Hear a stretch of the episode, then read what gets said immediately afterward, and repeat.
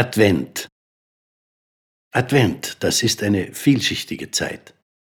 Ganz zu oberst liegt der Einkaufs- und Verkaufsrummel, der für viele auch schon zur Beschreibung des Advent genügt.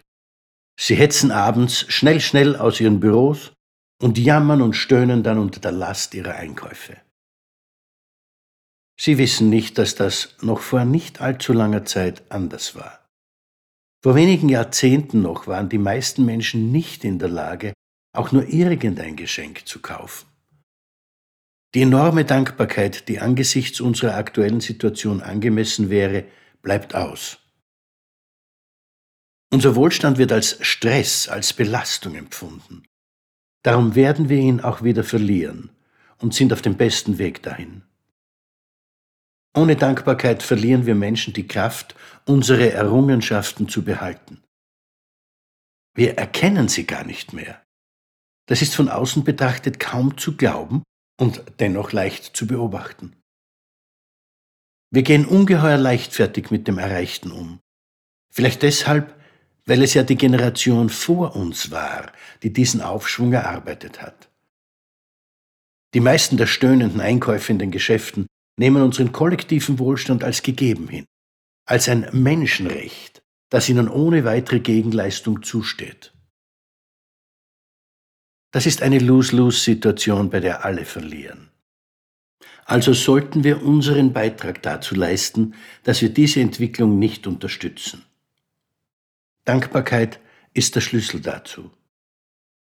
Wer dankbar ist, drückt damit Wertschätzung aus. Wertschätzung gegenüber den Generationen vor uns, die unseren heutigen Wohlstand unter enormen Opfern erarbeitet haben.